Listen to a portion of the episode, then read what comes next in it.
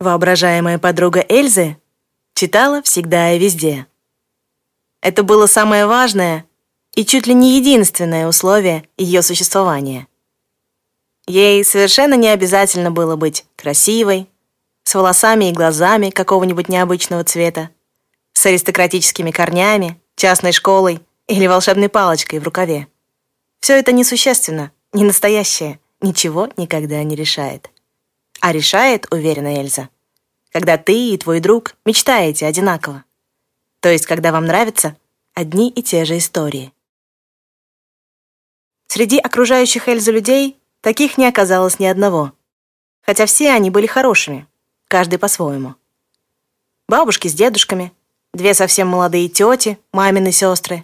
Одна, как казалось Эльзе, почти старая, папина. Куча друзей родителей, куча их детей, толпа одноклассников. Совсем не как из кино про то, что герои все обижают, а вполне милых. Родители, в конце концов. Недостатка в любви и людях у Эльзы не было никогда. И все-таки все они видели мир настолько иначе, что к девяти годам для обсуждения книг и чудес Эльза придумала себе воображаемую подругу. А к десяти родители Эльзы решили поменять дачу. Побольше дом, получше район, удобнее ехать.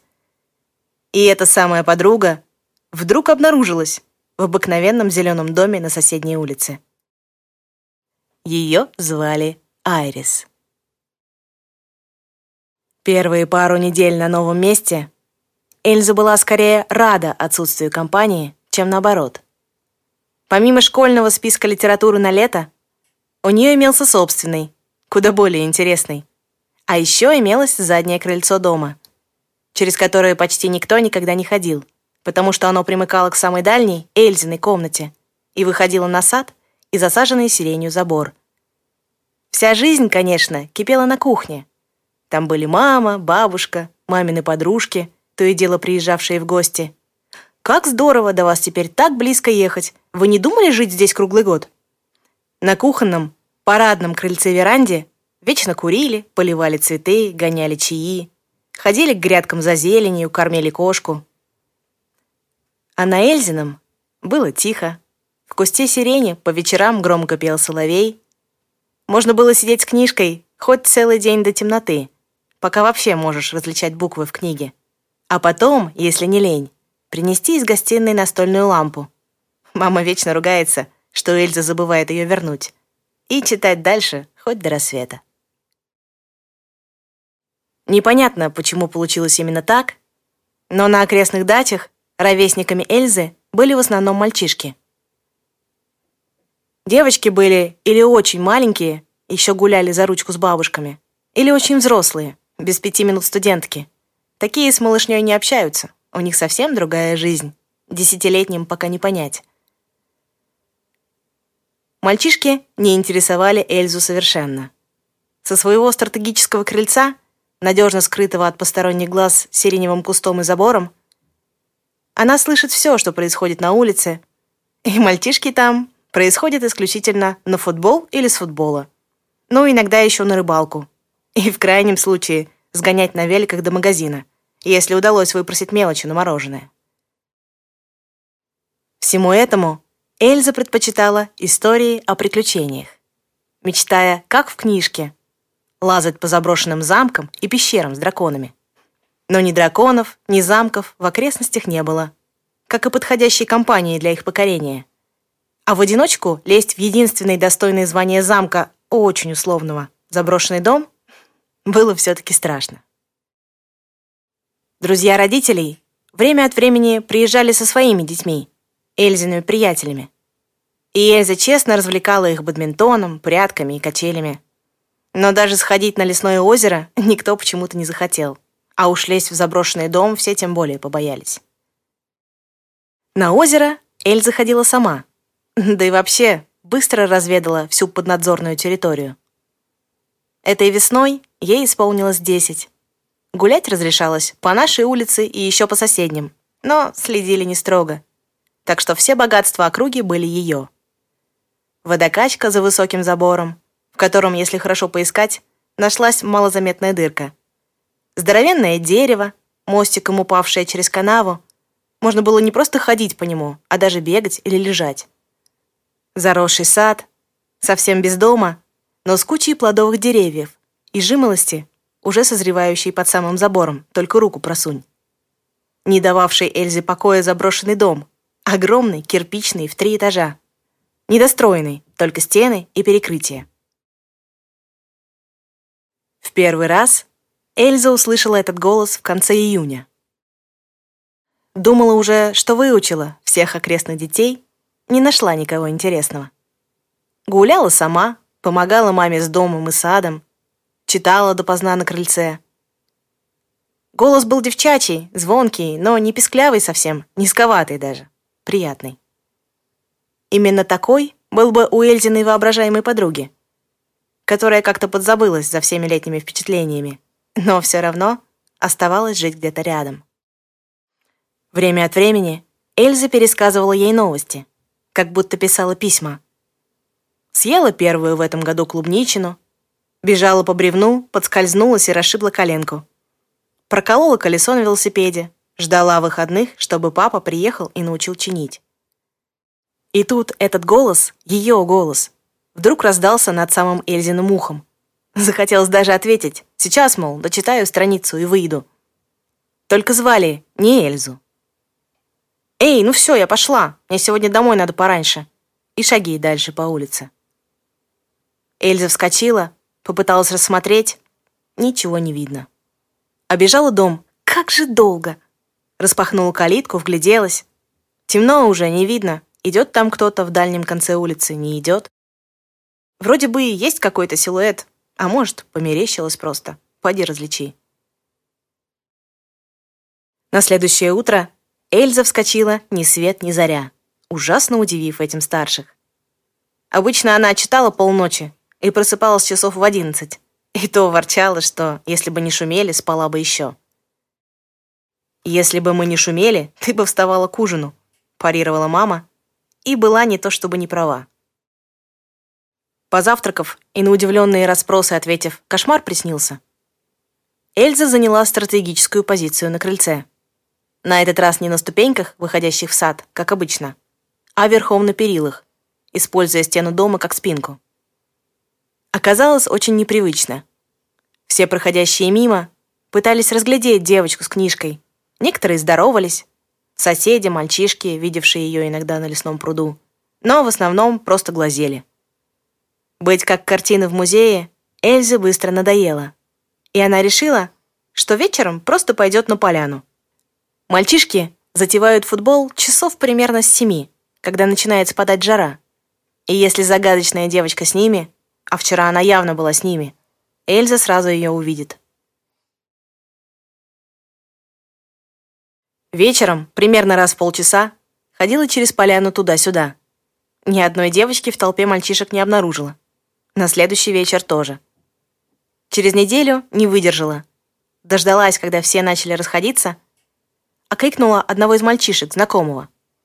Их мамы пару раз пили чай друг у друга в гостях. Пытались даже сдружить детей, но не вышло. Дети вежливо поздоровались, отсидели положенные полчаса за столом и убежали каждый по своему «я сейчас вернусь», из которого, понятное дело, никто никогда и не думает возвращаться. «Эй, Энтони!» «Привет!» Даже не удивился. Видимо, очень уж явно она ходит мимо них каждый вечер. Хм, а это хорошая мысль. Слушай, а к вам, девчонкам, никак нельзя? Угадала. Мальчик улыбается понимающе, покровительственно даже. Мол, так я и знал, так и знал. Можно, конечно. У нас уже одна девочка есть, только она редко выходит. Айрис с Грозовой улицы. Может, знаешь? Не, такое красивое имя я бы запомнила. А как она выглядит? Такая... М -м, мучит, подбирая слова. Как ты примерно. Только не кудрявая и волосы посветлее. Тоже с книжкой почти все время. У нее еще сестра младшая, Ева, с соседкой вашей дружит. Еву Эльза отлично знает по голосу, очень громкому и капризному. Они с Эльзиной соседкой Аникой, конечно, дружат, но часто ссорятся и вопят на два голоса исходя, видимо, из того, что кто первый рассказал взрослым свою версию до конца, тот и прав. Эльза даже попросила маму купить ей беруши, чтобы держать под рукой. А то вопли иногда настолько пронзительные, что мешают читать. Еву видела, да, а вот сестру ее почему-то нет. Энтони пожимает плечами. Ну, не знаю. Она ее забирала даже оттуда в последний раз, когда приходила в футбол играть. Ушла поэтому рано, мол, домой загоняют. Надо мелкую забирать и бежать. Какой-то семейный ужин у них там был, день рождения. Ладно, неважно. Еще как важно, эй! В общем, к нам можно. Особенно если по мячу хоть иногда попадаешь. В смысле? Ой, да, точно, футбол. А, я попадаю, да. В школе с мальчишками иногда играю. На воротах стою. Спасибо. Да не за что, растерянно отвечает Энтони, уже Эльзе в спину. Новый план был предельно прост. Дождаться, когда Ева пойдет домой, и пойти за ней следом. И все в этом плане было прекрасно, если бы не одно «но». Когда Ева громогласно объявила о своем отбытии, Ева все делала громогласно, под соседской калиткой уже стояла Айрис, пришедшая ее забирать. Эльза чуть в нее не влетела, выбегая на всех возможных парах. Думала, они ходят через тот конец улицы, к которому не мимо Эльзиной калитки, а наоборот. Думала, темно уже, если закопается, опять потеряет. Ждать потом еще аж до завтра. Думала, Ева уже большая и ходит домой одна, если ее не надо выковыривать на праздничный ужин. «Ой, я думала...» Только и может сказать Эльза, врезавшись в свою воображаемую подругу, с разбегу на темной улице, тускло, едва-едва подсвеченные редкими фонарями. «Привет!» смеется Айрис. «Ты думала, что я привидение, и меня можно пройти насквозь?» «Ну, почти», — сообщает Эльза ровным голосом, разворачивается и уходит обратно домой. «О, боже, какая я глупая!» — думает она, уже спрятавшись у себя на крыльце. «Боже, какая она смешная!» — думает по дороге домой удивленная Айрис. «Надо будет как-нибудь позвать ее погулять». Эльза все-таки проследила Евин маршрут, когда та шла домой обедать. Еще две недели девочки молча ходили мимо заборов друг друга, высматривая, что же там происходит. Айрис специально делала крюк, когда, например, шла по маминому поручению в магазин, хотя до магазина от дома было совершенно в другую сторону. Эльза, которую в магазин не гоняли, мама и бабушка с удовольствием ходили сами, по дороге заглядывая в гости к знакомым так что поход в магазин мог длиться у них часами. Сама придумывала себе какие-нибудь важные дела, ездила мимо на велосипеде, шла кругами на озеро или встречать папу со станции. В конце концов, столкнулись у озера, чуть ли не лбами. Шли по узкой тропке друг другу навстречу, Эльза туда, Айрис обратно. Улыбнулись, рассмеялись. Айрис легко спросила, «Можно с тобой?» Эльза легко ответила, «Можно». И с тех пор они стали вместе. Айрис часто не отпускали гулять. Мол, грядки еще не прополоты и сарай не разобран. Ты старшая, должна во всем помогать. Нечего болтаться без дела. И Эльза отпрашивала ее на озеро, на рыбалку, под присмотр отца. В первый раз даже заставила папу вместе зайти за Айрис, как вещественное доказательство. Эльзин папа сходу поладил с папой Айрис, они даже на рыбалку несколько раз вчетвером ходили. Взрослые на берегу озера спорят, смеются, про удочки вспоминают редко. Дети лазают по окрестным кустам, выискивая жуков, ящериц, красивые камни, позднюю чернику и остальные лесные сокровища. Мамы не сошлись, но этому Эльза и Айрис были скорее рады, чем нет. Мамы все-таки бывают существами довольно непредсказуемыми особенно когда сговорятся. Мало ли, что им странного придет в голову. Отправят еще в какой-нибудь лагерь со спортивным уклоном, и будут им вместо книжек и леса столовые, соревнования и побудки в бесчеловечные семь утра. Ну уж нет. Ну уж нет, в который раз отвечает Айрис на предложение забраться в замок. А вдруг поймают? А вдруг со стены упадем? А вдруг там в подвале призраки или еще страшнее бомжи? а сама идет за Эльзой. и расстояние между ними и замком становится все меньше и меньше. Она всегда так. Боится, что накажут, что случится что-нибудь страшное, но идет все равно. Любопытство как будто придумали специально для Айрис. И, наверное, если бы она не была при этом такой жуткой трусихой, давно бы уже сбежала с каким-нибудь кочующим цирком или дала себя увести ушлой завиральной цыганке. Ровно такой я ее и придумала, думает Эльза. Одергивает себя, укоряет, что так нельзя, что живой человек, что просто случайно совпало. Утешало ее только то, что родственники подруги совершенно точно были настоящими. Эльзе в голову не пришло бы придумывать воображаемой девочке гору домашних обязанностей.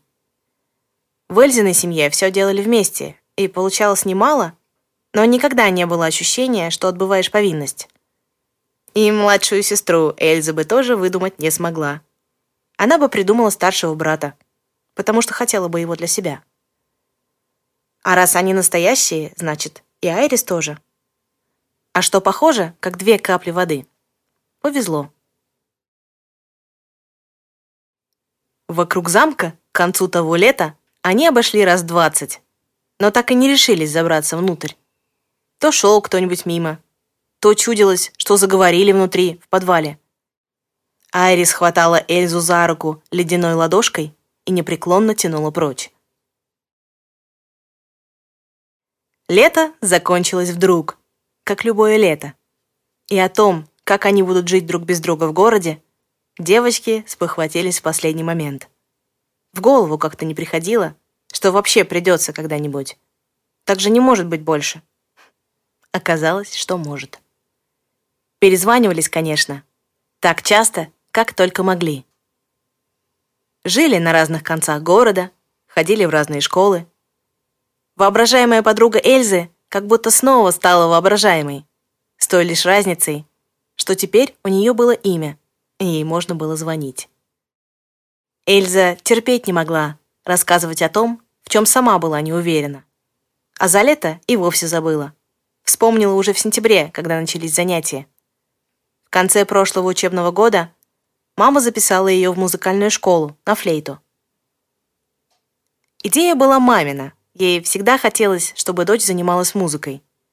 Но инструмент Эльза выбирала сама. Гитара казалась ей слишком банальной, фортепиано нельзя было брать с собой. И выбирала она, в конце концов, между флейтой и виолончелью. Брать с собой виолончель — тоже занятие не из легких. Но низкий вибрирующий звук завораживал девочку до полной потери воли. И флейта победила только лишь потому, что на виолончель Эльзу не взяли. Сказали для начала, а свой инструмент попроще. А потом обсудим еще раз. Эльза пожала плечами и выкинула музыкалку из головы на все лето. Вспомнив, только когда мама сказала, что первое занятие у нее завтра, и чтобы она не забыла взять инструмент, купленный еще в мае, сразу после вступительного прослушивания. Айрис, Эльза про музыкалку ничего не сказала. Побоялась, что вот сейчас похвалится, а потом не выдержит, бросит, выставит себя дурой, и Айрис передумает с ней дружить. Нет уж, лучше удивит ее летом. Привезет с собой флейту на дачу и как сыграет сразу что-нибудь эдакое. Сразу, конечно, было совсем не эдакое, а обыкновенные гаммы. Но с преподавательницей по флейте Эльзе повезло. Мадам Элен была точь-в-точь точь тетя Майя, мамина младшая сестра. Молодая, легкая, совсем не как обычные взрослые. С учениками она общалась как с полноценными ответственными людьми, и не выучить домашние задания для мадам Элен считалось дурным тоном, хотя она никогда даже голос не повышала. К началу зимы Эльза более-менее освоилась с инструментом, и мадам Элен решила, что пора составить дуэт. Напарницей Эльзы стала девочка, учившаяся на год старше и игравшая на гитаре. Ее звали Соня. Репетировать с Соней положено было после занятий с мадам Элен и под ее руководством. Что они обычно и делали до тех пор, пока однажды Соне не перенесли занятия с ее преподавателем так, что оно оказалось сразу после Эльзиного с мадам Элен, и должно было длиться полтора часа. Решили, что девочки один раз поиграют сами. Ничего страшного. У вас уже отлично все получается без меня. И у них действительно получалось. Эльза гордилась и даже начала пританцовывать, дурачись совсем чуть-чуть, просто от переизбытка сил. Напарница сидит со своей гитарой на стуле, но тоже чуточку покачивается в такт и улыбается, глядя на Эльзу. Эльзе прекрасно. Шагнуть, притопнуть, еще шагнуть, повернуться, притопнуть, подняться на цыпочки и споткнуться, потому что перед глазами очень ясно встает картинка.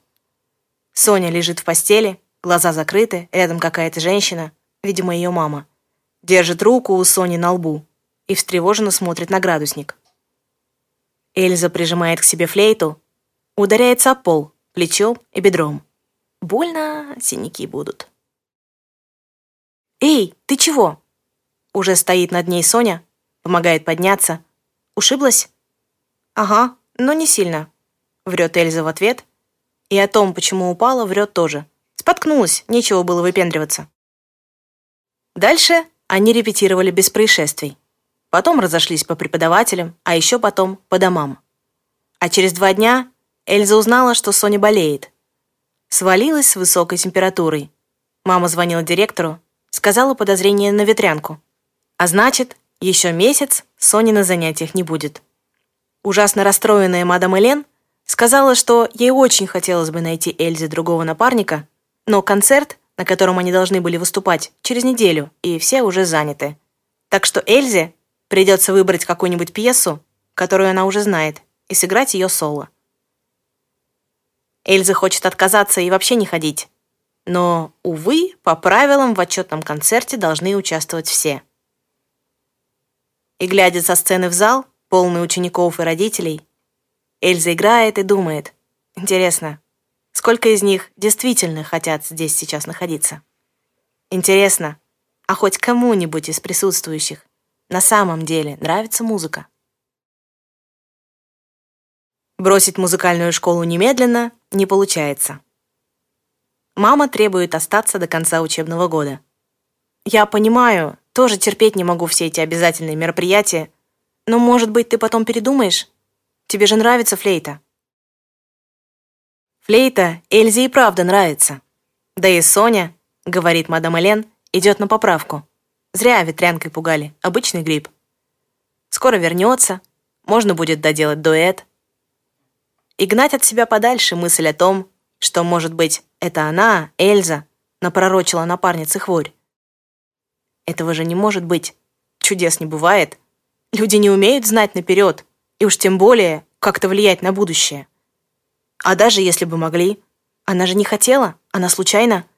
Да нет, не может, просто не может такого быть. И точка.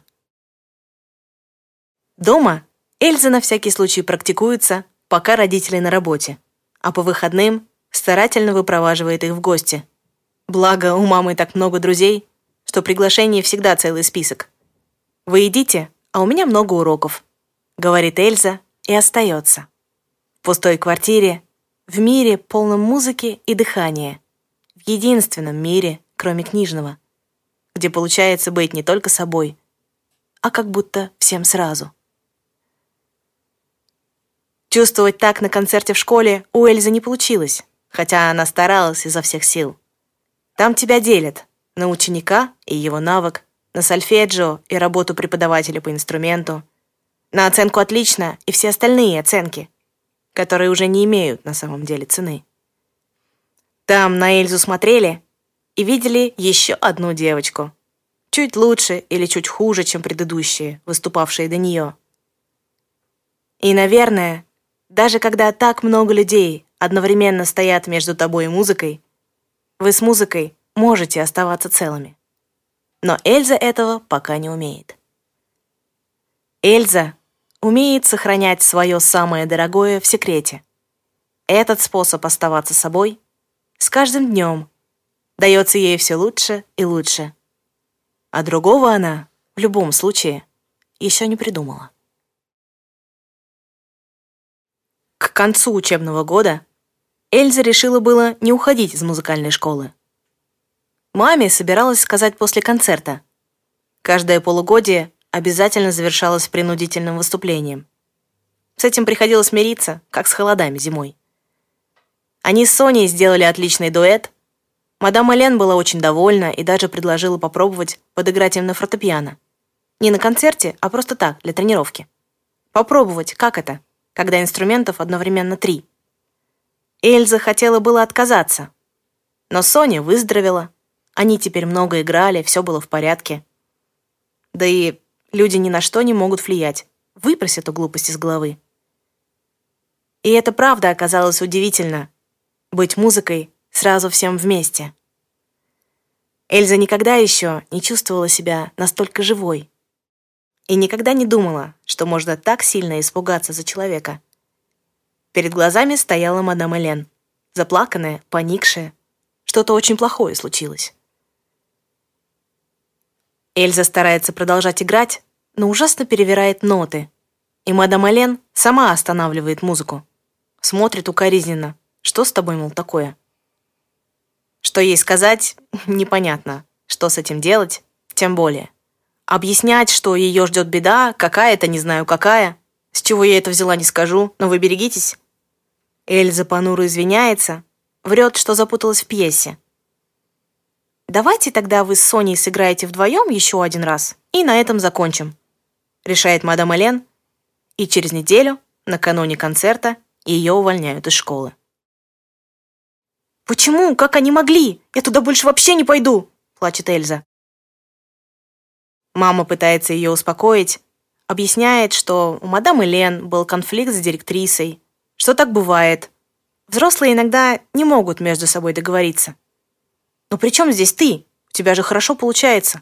Хочешь, давай переведемся в другую школу». Эльза не хочет. И думать о том, что, может быть, это она виновата, не хочет тоже. Но мысли от этого никуда не деваются. На концерт она все-таки идет, бросать Соню нечестно. А после забирает документы из школы и на все разговоры о музыке каменеет лицом и уходит делать уроки. «Учебный год закончился», – парирует мама. «У тебя каникулы и уроков нет». «Значит, пойду читать по списку литературы на лето». И маме приходится отступиться. К счастью, вместе с каникулами начинается дача. Айрис Эльза не говорит про флейту ни слова. Легкая летняя жизнь идет своим чередом. Летом скучать по музыке некогда. Самодельные приключения зовут куда-нибудь мчаться и лезть. Айрис даже соглашается еще раз попробовать замок. Но если там кто-нибудь будет, мы сразу уйдем. На этот раз повезло. Подозрительных шорохов то ли не было, то ли не было слышно. Айрис, дрожа как осиновый лист, все-таки сжала зубы и шагнула вслед за Эльзой в кирпичную темноту. И за несколько вылазок девочки так освоились, что объявили замок своими владениями и даже устраивали на верхнем этаже пикники. Зимой, в самое темное и невыносимое время, Эльза снова взялась за флейту. Никому не сказала, играла пока дома одна – разучивала пьесы из оставшихся с прошлого года учебников, что-то даже изобретала, наигрывая тихонько, просто так. Следуя за собственной радостью от «О, а вот так получилось красиво».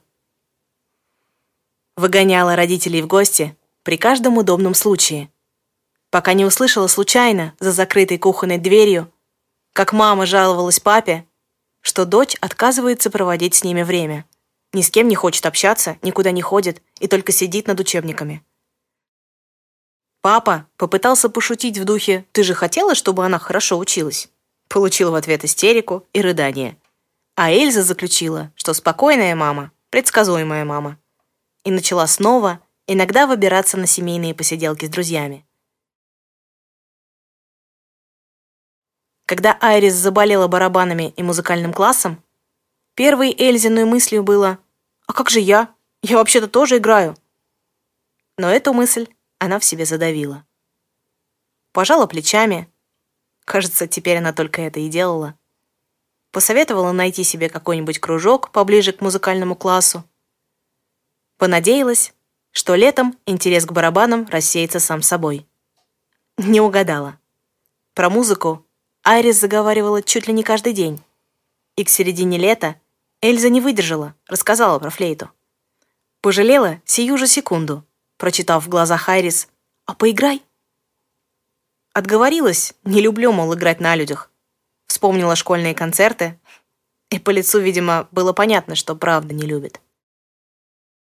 На этом, думала Эльза, вопрос с музыкой был благополучно закрыт.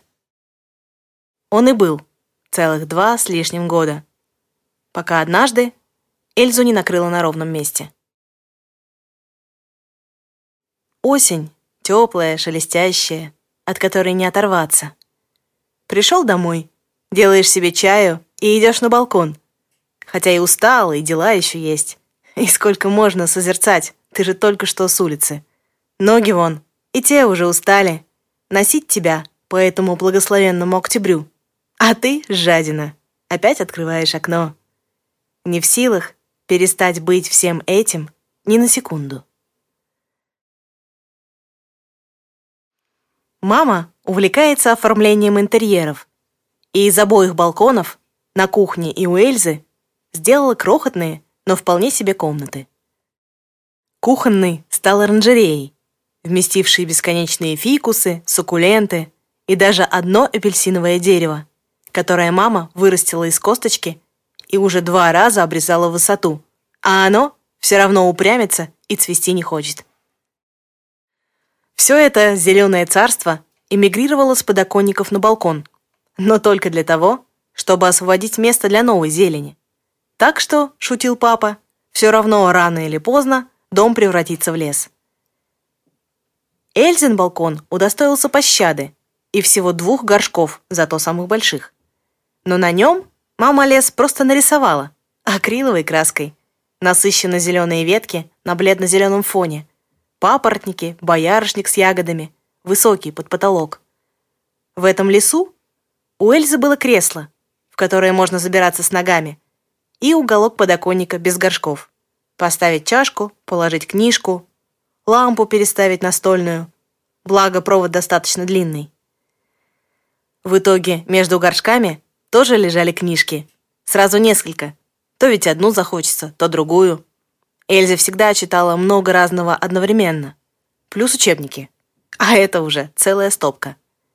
И вот так, над чашкой черного чая с медом, с восхитительным осенним туманом вокруг и без всякой музыки, Эльза увидела снова. После огромного перерыва. Успела уже обрадоваться, что, что бы это ни было раньше, оно прошло. Вот перед глазами Айрис — растерянная как будто. И у ее ног, высотой примерно по пояс, стоит что-то белое, а за спиной она пока не видит. Растет что-то черное, огромное, расползается во все стороны, кажется, скоро догонит и... Что? Звонит телефон, и картинка пропадает. Дома пусто, родители еще не пришли. Настойчивая трель разносится по всей квартире, и кажется пары-тройки этажей вверх и вниз. Эльза передергивает плечами, скинуть оцепенение. Плетется на кухню, поднимает трубку. Алло. Представляешь, я только что вынула из почтового ящика рекламу барабанной школы. Прямо у нас возле дома. И первое занятие бесплатно. Завтра с утра позвоню, запишусь. «Привет», — вздыхает Эльза, с ужасом думая, что черное изведение — это, очевидно, она, раз ей так хочется расплакаться и попросить подругу никуда не ходить. Звучит просто здорово. А что за школа такая? Айрис взахлеб пересказывает рекламный буклет. Эльза изо всех сил старается удержаться. Одновременно хочется бросить трубку и заставить подругу пообещать отказаться от этой затеи. Я завидую, что ли? Сама без музыки, и она пускай тоже. Выслушивает сколько может, Отговаривается, что мама зовет, созвонимся завтра. Кладет трубку, возвращается на балкон. Слушает пустой дом, теплый октябрьский вечер, свое дурацкое сердце, которое так и разрывается, не пойми от чего. Внизу по улице, взявшись за руки, возвращаются из гостей родители. Мамин смех слышно даже через расстояние и туман. А рук они не разнимают почти никогда. Эльза всегда гордилась тем, что ее родители действительно счастливые люди. Только вот встречать их с улыбкой у нее сейчас не хватит сил. А с мрачной физиономией жалко, зачем портить вечер? Эльза снова вздыхает, пожимает плечами. А что делать, мол? Гасит свет и ложится спать. Пусть завтра станет понятнее. Понятней не стало. Вечерний звонок Айрис сплошь состоял из восторга. Эльза быстро запуталась в описании внутреннего устройства замка, но старательно поддакивала в нужных местах и не давала воли сердцу, отчаянно протестующему, неизвестно против чего. Долго после этого не могла уснуть, на балконе с чаем и книгами, которые одну за другой пыталась читать и откладывала. Внимание не удерживалось. Даже недочитанная история про таинственный орден — состоящая из невероятно красивых и одаренных мальчишек, которые сами, как музыка, не смогла помочь успокоиться. Завернуться в плед, чтобы не простудиться, открыть окно, сидеть с ногами в кресле, облокотившись о раму, устроить подбородок на запястьях скрещенных рук, смотреть в октябрь, как волшебное зеркало, что со мной будет. Волшебное зеркало само по себе не дает ответов. Оно, как и все остальные магические предметы, помогает вытаскивать ответы из собственного нутра. Этому учат действительно толковые книжки сказок. И вот уж их Эльза прочитала с избытком, все, какие нашла. Когда не знаешь, волшебный ты, сумасшедший, или просто боишься, что новое разрушит то из старого, что тебе действительно дорого, можешь попробовать выбрать сам. Эльза пожимает плечами. Нечего выбирать. Пусть будет все вместе. А в пропорции разберемся со временем. Вдыхает ночь один самый последний раз. Выдыхает в подарок октябрю еще одну птицу тумана и закрывает окно. Про птиц тумана Эльза придумала когда-то сама, под впечатлением от очередной сказочной книжки и очень красивой осени. Мол, когда выдыхаешь облачко пара, добавляешь его к туману, как будто птицу выпускаешь на волю. Она присоединяется к своей волшебной туманной стае, и ты, добровольно ее отпуская, становишься туману уже не чужой, а друг, который может и хочет делать такие подарки. Эльзе нравились ритуалы. Касаться коры деревьев, оказавшись рядом. «Привет, мол, рада тебя видеть, ты такой красивая». Улыбаться большой медведице, «Здравствуй, я дома». Благодарите, если обстоятельства складываются в ее пользу. Успела на отходящий автобус, заплутала и случайно нашла что-то хорошее, зашла под крышу за минуту до ливня. Неважно, хотела она этого или просто рада, что сложилось именно так, а не иначе. Важно, что это подарок. Любой рассвет, который удалось посмотреть, или ясная звездная ночь — подарок, даже если нечаянный и от самой себя. Рано проснулась или, наоборот, досидела до такой красоты. Так почему бы не сказать спасибо этой самой себе или кому угодно другому, какая разница, если есть повод? Книги и мама учили, что от тебя никогда не убудет сказать доброе слово, продержать кому-нибудь дверь, улыбнуться. Вроде бы мелочь, сделать очень легко. Но не сделать легко совершенно так же а между этими двумя полюсами куда больше пространства, чем кажется. И иногда приходится все-таки выбирать второе.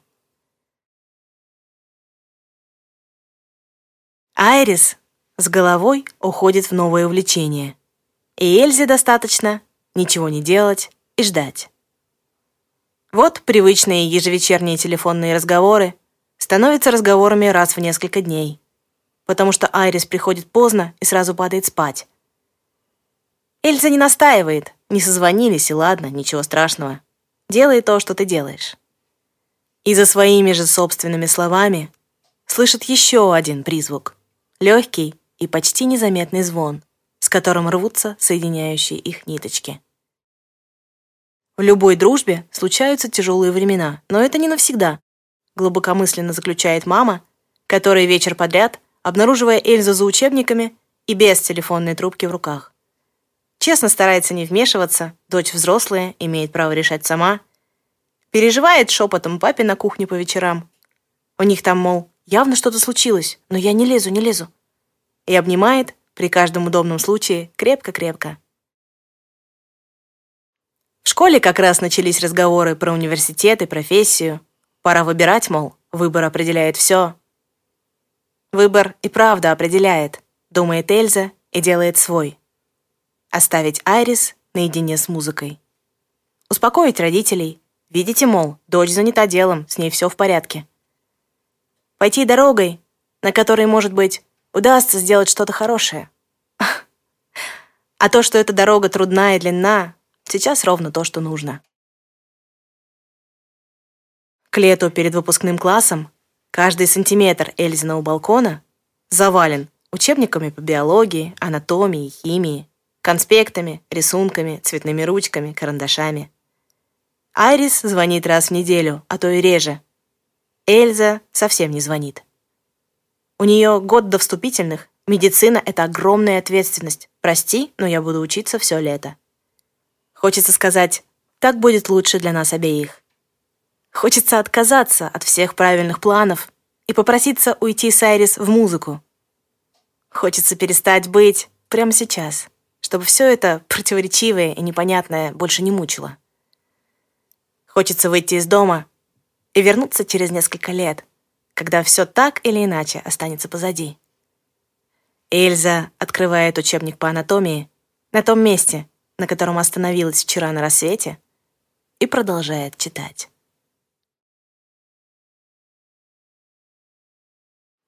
Сказать, что Айрис страшно, было бы ужасным преуменьшением. За два года концертов с мальчишками она успела привыкнуть к сцене и к большому количеству незнакомцев, Научилась даже вести легкие пустячные разговоры с барменами и добывать из организаторов все, что может быть нужно группе уже на месте в процессе настройки. Работа в студии направляла и шлифовала эти умения. Том нарадоваться не мог на общительную, чудесную девочку. Но оказывается, все это уже привычное. Никак не отменяет того простого факта, что стоять под дверью репетиционной комнаты, в которой трое незнакомцев сейчас будут рассматривать тебя и решать, подходишь ты им или нет, страшно до подгибающихся коленей. Последний момент, уже у дверей базы, Айрис чуть было не развернулась. Почти решила отзвониться и сказать, что заболела. Перенести, отменить. Да, она уже совсем не новичок. Да, ей очень нравится музыка, которую эти ребята играют. Но почему же, черт возьми, так сильно трясутся руки? Вдохнуть, выдохнуть. Вспомнить, что она не просто девочка и все. Она та самая девочка за барабанами, до которой редко доходит кто-то из слушателей после концерта, как-то неловко лезть через установку, но всегда передает благодарности через Тома. Та, которая «Здравствуйте, мы группа такая-то, выступаем у вас тут сегодня. Помогите, пожалуйста, мне очень нужно вот это». Единственная девчонка в толпе высоченных парней, самая младшая. Но что-то такое в ней есть, говорят потом Тому. Такое доброе, что сразу хочется ответить тоже добром. Она не только то маленькая и неважная, чем кажется самой себе в минуты слабости. А намного, намного больше. И у нее есть свидетели. На этой мысли Айрис с трудом, но уже улыбается. Благодарит про себя всех, рядом с кем все стало вот так, еще раз глубоко вздыхает и стучит.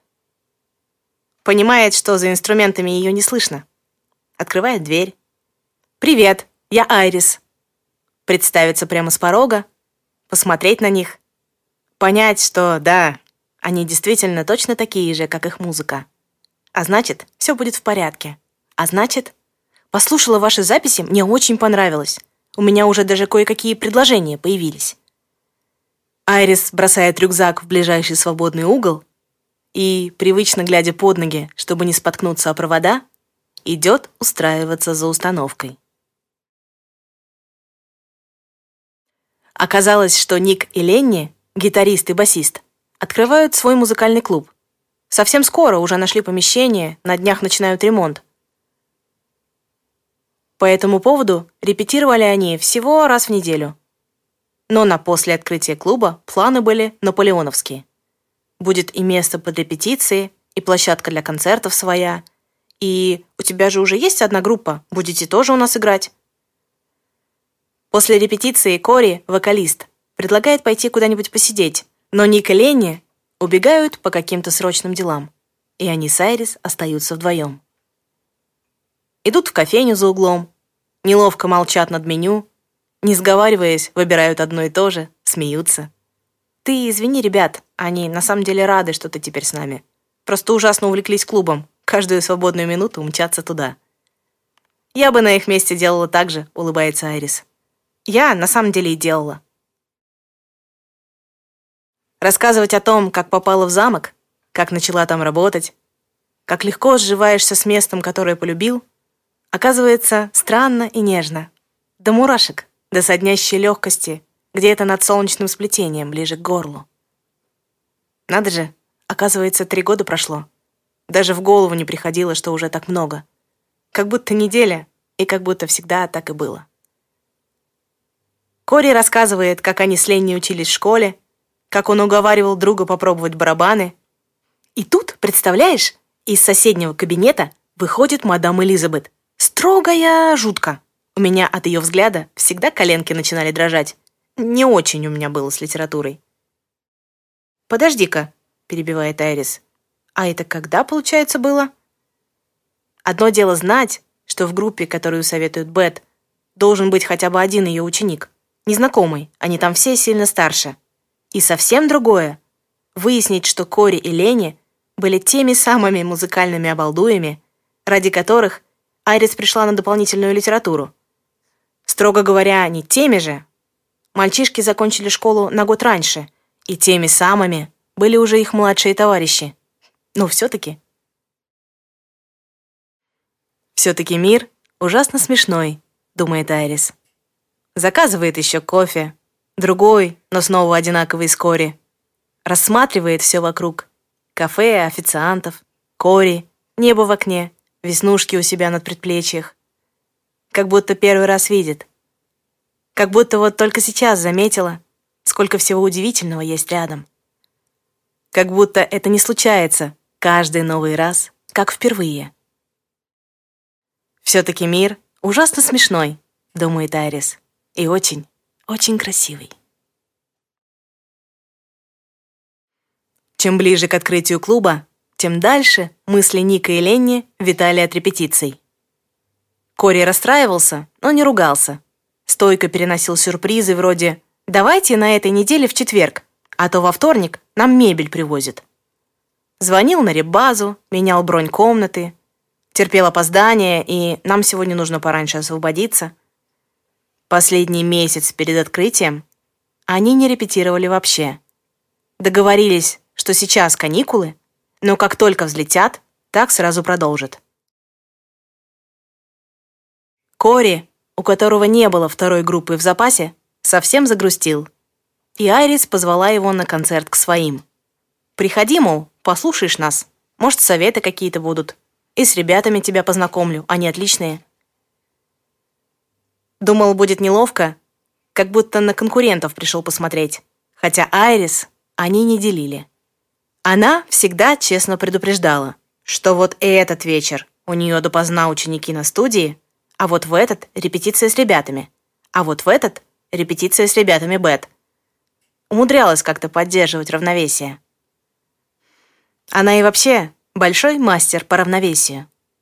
Посмотришь на нее, глаза горят, Улыбка светлая такая. Сразу чувствуешь, что тебе рады, что обо всем можно договориться, что никто не причинит тебе зла.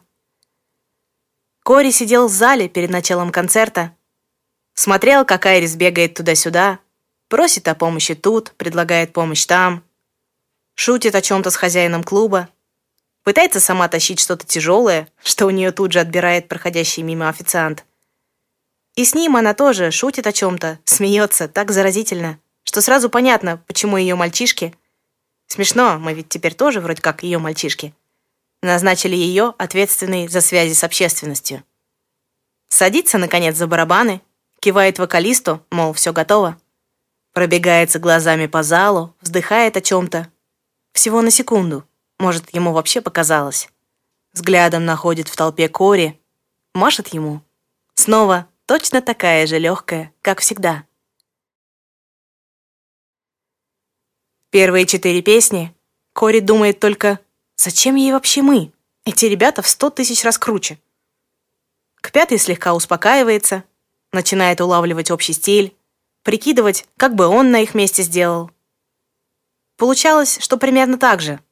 Может быть, поискал бы сюда еще саксофон или скрипку, или даже виолончель. Добавил бы парочку совсем легких треков, таких, под которые хорошо прыгать по дому, воображая, что у тебя в руках микрофон, и ты рок-звезда. Солнечно, облака такие красивые, утро, суббота, целое лето еще впереди. Сам Кори писал песни десятками, и в основном как раз печальные, в которых лирический герой ищет то не знаю что.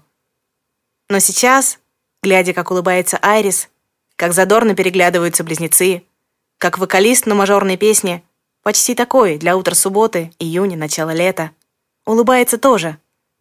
И вдруг сразу ясно, что он из тех, с которыми ничего не страшно. Стоять под сценой после концерта, ждать возможности пожать всем руки, сказать спасибо. Вдруг уже оказаться за баром, рассказывать Тому свои восторги и идеи. Смущаться в ответ на довольную улыбку Айрис. Я надеялась, что так будет. Узнать, что близнецы уезжают на годовые гастроли с оркестром от консерватории. Какие-то неимоверно крутые, чуть ли не полмира объедут, мы страшно завидуем. «Нам будет очень нужен гитарист», — говорит Том, внимательно глядя на Кори. «Да и второму вокалисту я был бы рад. Давно хочу добавить нам сюда саксофон. Столько уже играю, а применить некуда. Никто из этих балбесов почему-то не хочет петь вместо меня». «Я вообще-то хочу», — думает Айрис, но двух глотков Глинтвейна, которые она отпила из бокала Джерри, пока тот отвернулся, все еще недостаточно, чтобы перестало быть страшно. «Ребят, а я тоже», — почти шепчет Фред. Бледный-бледный, виновато смотрит на Тома и Айрис. Мне отчим предложил после выпуска попробовать поработать с ним. Черт, вот посторонний им сейчас совсем ни к чему. Думает Кори и хочет тихонько уйти. Благо, его место самое крайнее, а все сейчас смотрят на Фреда. Айрис замечает, едва заметно качает головой, мол, не надо. Поясняет для Кори. Фред у нас скоро заканчивает университет. Информационные технологии, все дела.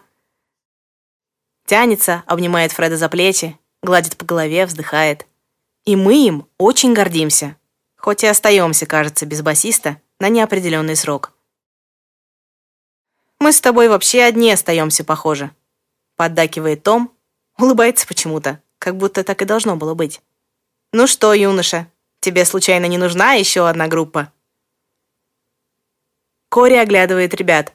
Все как один улыбаются. Они все это нарочно устроили, что ли? Айрис снова тянется к бокалу Джерри, залпом допивает Глинтвейн. Там совсем чуть-чуть оставалось, на дне. Что тебе жалко? Смотрит на своих мальчишек с решимостью, отчаянием и любовью. Я, кстати, могу чуть-чуть на басу, меня Фред научил. Можно? Фред только-только сделал выбор и далеко не уверен в его правильности. Близнецы, как бы ни храбрились и не хорохорились, напуганы необходимостью так надолго уехать из дома. Том, взрослый, мудрый наставник Том, тоже на самом деле боится а не развалится ли теперь вообще все. Кори, случайно попавший на чужую практически семейную встречу, с удивлением чувствует себя в нужном месте и в нужное время. Целую секунду мальчишки молча смотрят на Айрис, а потом начинают хохотать так, что на них оборачиваются из-за всех столиков разом. «Ты правда думаешь, что мы, такие злые, тебе сейчас возьмем и запретим?» Отсмеявшись, Том ребром ладони вытирает слезы в уголках глаз. «Играй на чем хочешь. если чувствуешь, что готова. Только ты можешь это определить. А нам теперь вообще новую группу собирать и программу заново делать. Так что давайте, умники, пока мы еще тут все вместе. Идеи есть? Бет умерла в ночь после открытия клуба. На похороны собралась вся школа, и, кажется, половина выпускников последних сорока с лишним лет. Айрис и Кори стояли, взявшись за руки. «Не отпускай меня, пожалуйста, не отпускай. Я не знаю, как я буду с этим одна». Слушали невозможные, трогательные слова. Смотрели потом, как все постепенно прощаются и уходят. Очень долго, очень много людей. Пока не осталось почти никого. Только они, Ник, Ленни и какая-то женщина. Немолодая, заплаканная, очень красивая. И чем-то неуловимо похожая на саму Бет. Шарлотта, Айрис, представляет Ник, когда они подходят поближе. «Та самая!» В один голос произносят они, улыбаются сквозь слезы, секунда, и уже рыдают, обнявшись. Беззвучно, только потому, как трясутся плечи, понятно, насколько на самом деле безнадежно и горько. Не думала, что она кому-нибудь обо мне говорила. Несколько минут спустя шепчет Айрис, все еще не в силах отстраниться. «И я. Ну вот видишь», — шепчет в ответ Шарлотта.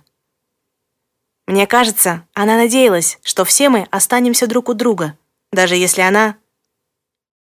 «Дамы», хриплым голосом говорит Ник. И Кори, конечно. Мы собираемся пойти играть музыку, пить, рыдать и травить байки. Зовем вас с собой.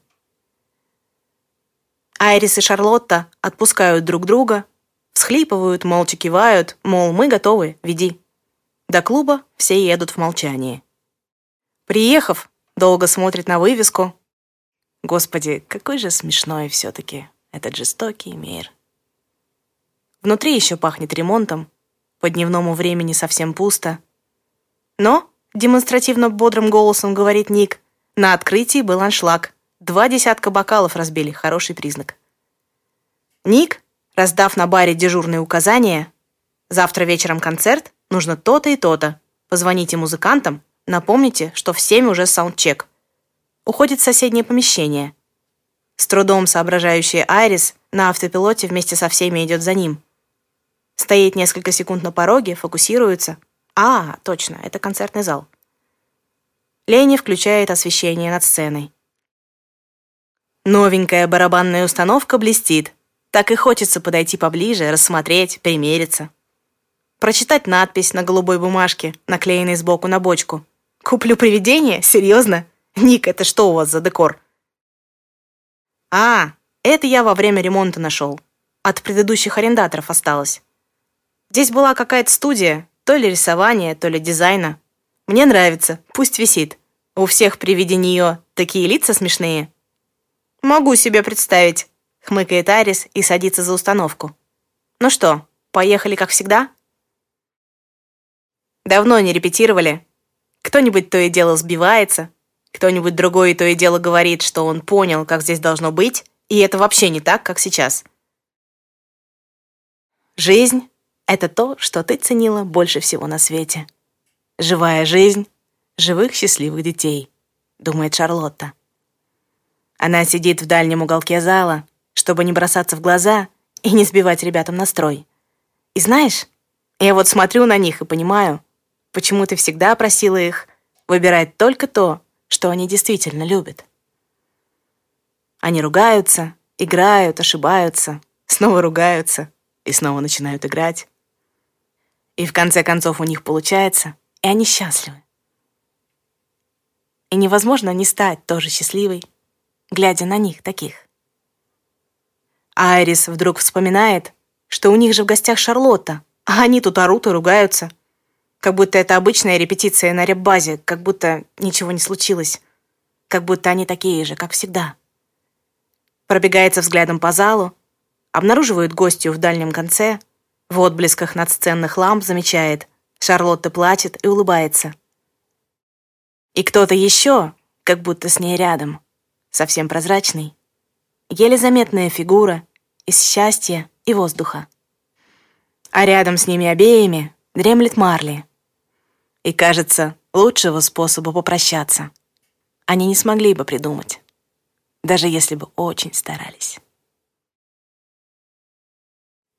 Айрис всхлипывает, и чтобы снова не разрыдаться, начинает петь вместе с Кори. Во все горло, изо всех сил. Лишь бы это острое и невыносимое вышло из тела со звуком. Перестало быть бездной, запертой без возможности выхода. Из всего и всегда должен быть хоть какой-нибудь выход. Этому учил их Бет, а тексты всех песен Айрис давно уже знает на память. Новорожденный клуб полнится музыкой и голосами. Новорожденный мир наполняется до краев. Как же часто, думает Айрис, каждый из нас на самом деле рождается заново, даже не замечая. Оказывается, барабанить, петь и рыдать вполне возможно одновременно. Не прибавляет техничности музыки, но сегодня это, пожалуй, не так уж и страшно. Программу для новой группы Том и Кори писали вдвоем. Ник был по уши занят в клубе и честно сказал, что с удовольствием будет на подхвате от случая к случаю, но пока что не больше. Ленни более-менее регулярно выбирался на репетиции. Его, если что, страховала Айрис. Но муки творчества он предпочел на этот раз оставить другим. Айрис чуть с ума не сошла, слушая бесконечные препирательства и перебранки – но то, что получалось у этих двоих сообща, было каким-то невероятным образом идеально. Неоспоримый баланс остроты и нежности, слез и смеха, страха и возрождения. Не поверила бы, что такое вообще возможно писать, если бы не видела своими глазами. Как они спорят, шлифуют, подбирают шаг за шагом слова и мелодии, как терпеливый умница Том рвет на клочки листок с новой песней, потому что она, мол, не удалась. Жалеет сразу же, хватает новый листок, записывает по памяти, просит Кори, глянь, что я забыл. И оказывается, что не забыл, а написал заново, подставив правильные слова взамен тех, которые не ложились и не запомнились. И новые легли идеально. Кори мог позвонить в три часа ночи, разбудить, даже не извиниться, сказать, что ему срочно нужно, чтобы кто-то послушал — и прямо в трубку сыграть набросок. Ну, как, мол, тебе? Ну как? Можно было бы просто взять лучшие песни обеих групп и не усложнять себе жизнь. Но оказывается, им всем очень хотелось именно этого.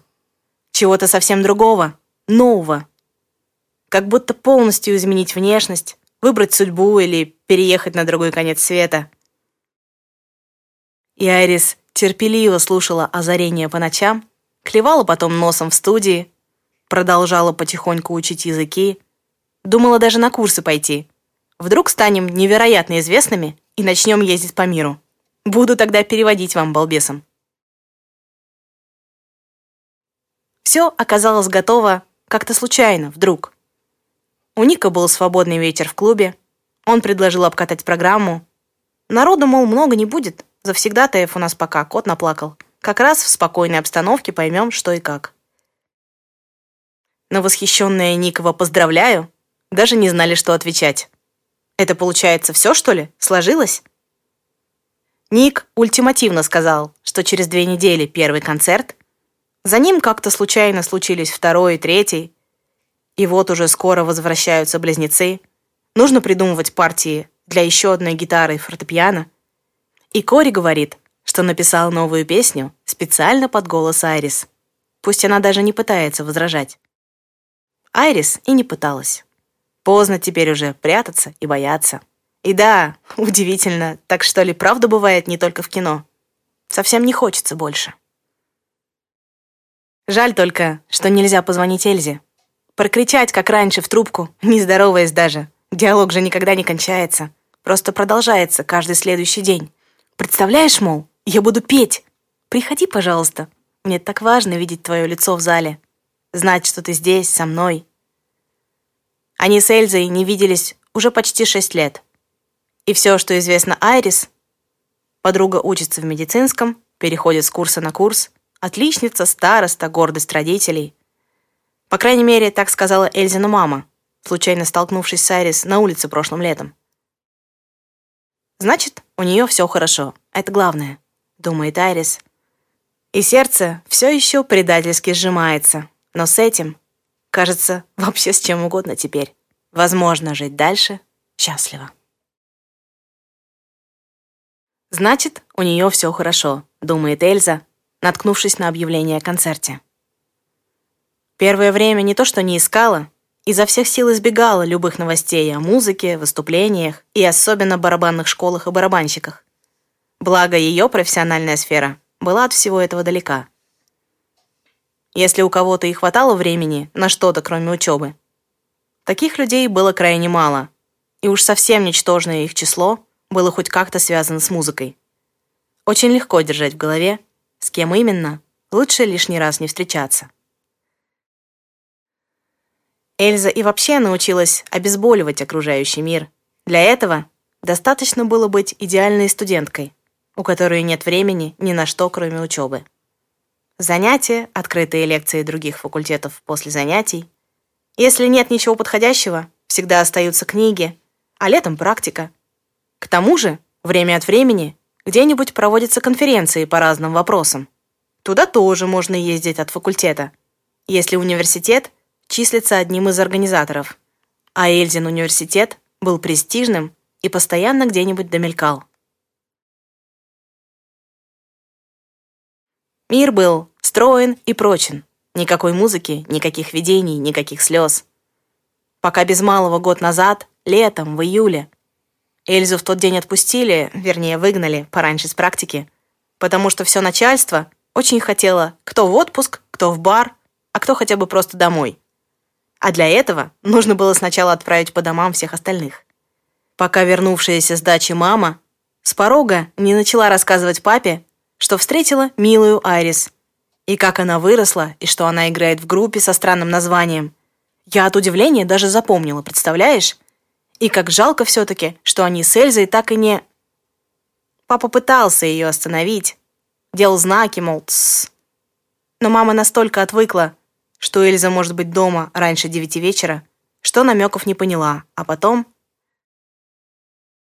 Потом Эльза хлопнула дверью своей комнаты, заперлась изнутри на задвижку, прорыдала весь вечер и половину ночи, проснулась с мыслью «Я смотрю на себя из зеркала, это же надо было так по-дурацки группу назвать».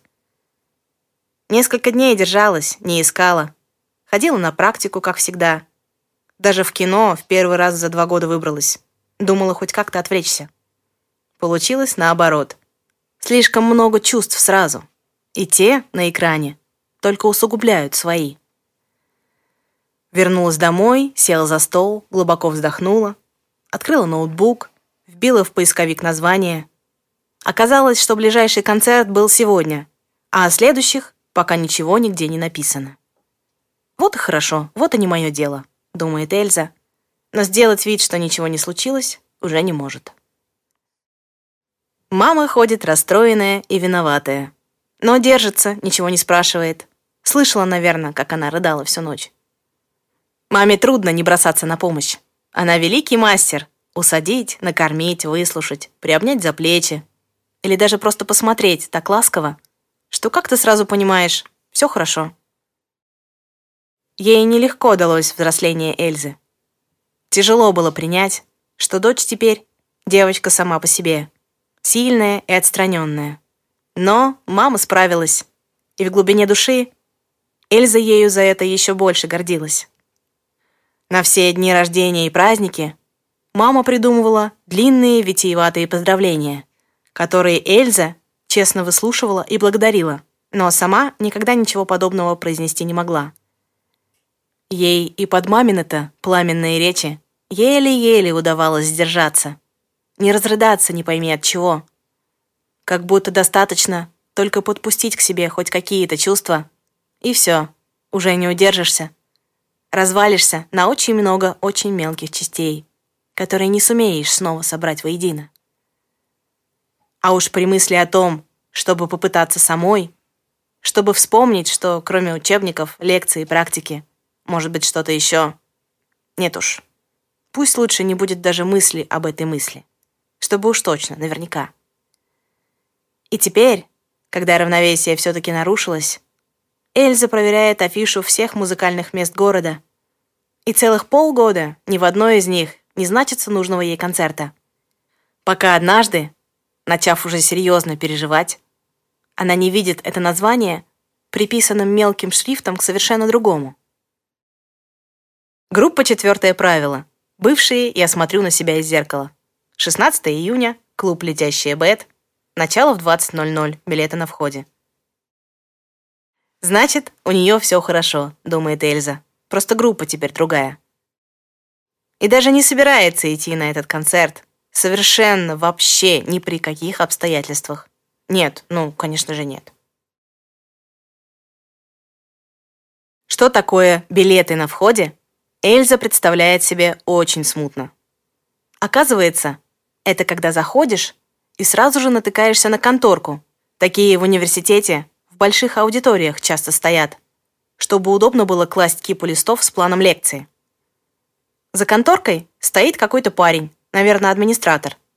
Спрашивает, пришел ли ты на концерт или просто так, и если первое, то просит купить билет и ставит на запястье штампик чернильной печатью, чтобы, говорит, вы могли беспрепятственно выходить из зала, например, в уборную или на бар. Эльза осторожно трогает метку, линия под ее пальцем смазывается. Надеюсь, легко будет смыть. Надвигает поглубже на лоб капюшон толстовки, идет в ту сторону, в которую махнул парень с билетами.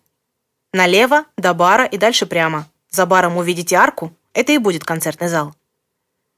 Нарочно пришла попозже, чтобы не встретиться случайно где-нибудь в коридоре. Она просто постоит в уголке, послушает чуть-чуть и уйдет.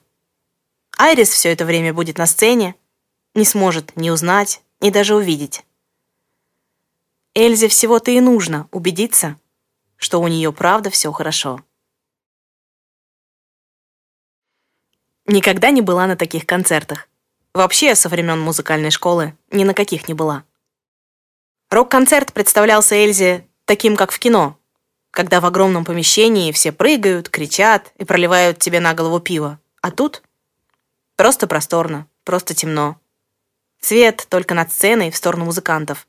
И маленькая лампочка в противоположном конце зала, где в узком закутке куча коробочек с рычажками и флегматичный парень, видимо, звукорежиссер. Эльза занимает место поближе к выходу и подальше от света. Проверяет, на месте ли капюшон. Играют что-то медленное и нежное. Эльза рассматривает мальчишек на сцене. Все плюс-минус их с Айрис возраста. Заметно старше только один, с саксофоном. Песня заканчивается, начинается какое-то шевеление. Тот, что был с саксофоном, садится за барабаны, а Айрис вдруг оказывается впереди, с микрофоном в руках. «Какая красивая стала», — думает Эльза. Волосы отросли, длинные-длинные, медовые. Странно, почему-то думала, что Айри будет из предпочитающих короткие стрижки. «Привет», — говорит она в микрофон, и у Эльзы начинают подрагивать руки. «Да-да, я та самая девочка, которая всегда прячется за установкой. И даже обниматься после концерта выйти боится. В зале раздаются смешки. И да, вот эти ребята, кивок в сторону остальных музыкантов, каким-то чудом уговорили меня вылезти из укрытия и спеть целую песню. Возможно, они сейчас будут не рады, да и вы, я думаю, тоже. Снова смешки. Но, знаете, я всю жизнь ужасно боялась петь хоть при ком-нибудь. Мне казалось, что меня возненавидят, как только услышат что я совершенно ужасная, прямо чудовище какое-то жуткое из другого мира. И знаете, что оказалось? Эльза всем телом чувствует, как замер и слушает зал. Что так и есть, заключает Айрис, корчит страшную рожицу и сама же смеется. Шучу. Ну, почти. На самом деле, все мы чудовища. Правда, в основном для самих себя. И все мы просто люди, которым нужно чтобы кто-нибудь их любил. Даже несмотря на то, что они совершенно ужасно поют. В зале снова смеются. Или не очень ужасно. Это нам с вами сейчас и предстоит выяснить. Все отмирают и хлопают. Эльза сидит неподвижно, с очень прямой спиной и ледяными руками. Пытается вспомнить, что такое дышать и как это делают. Не успевает. Музыкальное вступление оказывается совсем коротким. И когда Айрис берет первые несколько нот, Эльза видит.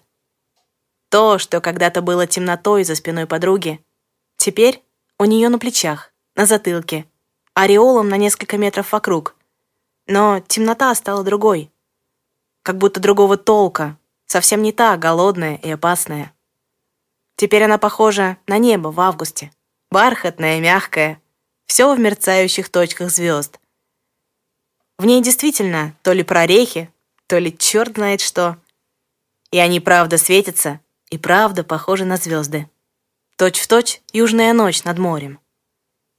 А у ног лежит пес, здоровенный, в холке, наверное, по пояс, лохматый и лунно-белый. И вот с ним все предельно понятно. Он не даст Айрис в обиду никому. Никогда. Что же такое удивительное с тобой случилось? Пес как будто слышит Эльзины мысли, неторопливо встает, спрыгивает со сцены в зал. Никто не обращает внимания, никто не видит ни неба, ни собаку, ни Эльзу. Черная толстовка, капюшон надвинут на лоб. И, может быть, если ты что-то видишь, ты просто видишь это, и все. Просто ты вот такой. Не являешься причиной, не провоцируешь. Даже не можешь быть уверен, что оно сбудется, не изменится по дороге, не пойдет на пользу, каким бы страшным ни показалось лично тебе вот прямо сейчас. И что если действительно первой она увидела вот эту же самую девочку? Тогда еще без большого белого пса, просто с книжкой.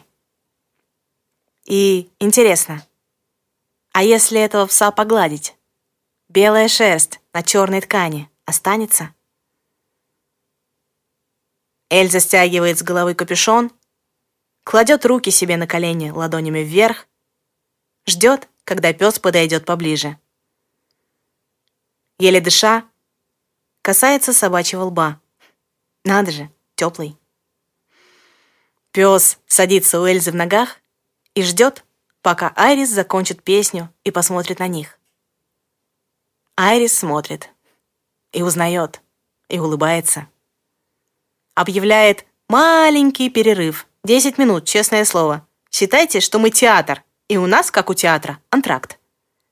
Спрыгивает со сцены, проталкивается через толпу, обнимает Эльзу, шепчет «Спасибо, спасибо, спасибо». Непонятно кому. «Ты же видишь белого пса?» Это уже отчетливо Эльзе. Вижу. Его зовут Марли. Как музыка? Точно, как музыка. И рыдают, теперь уже обе. После концерта, когда все расходятся, Айрис и Эльза сидят в зале, обнявшись, рассказывают друг другу взахлеб. «Понимаешь, я испугалась. Не знала, как тебе рассказать. Ты не звонила, и я...» Думала, ты больше не хочешь. Марли дремлет у них в ногах, слушает голоса, эхо прошедшей музыки, обещание будущей. Остальные музыка-люди ушли, чтобы не мешать. И их голоса тоже звучат, только дальше.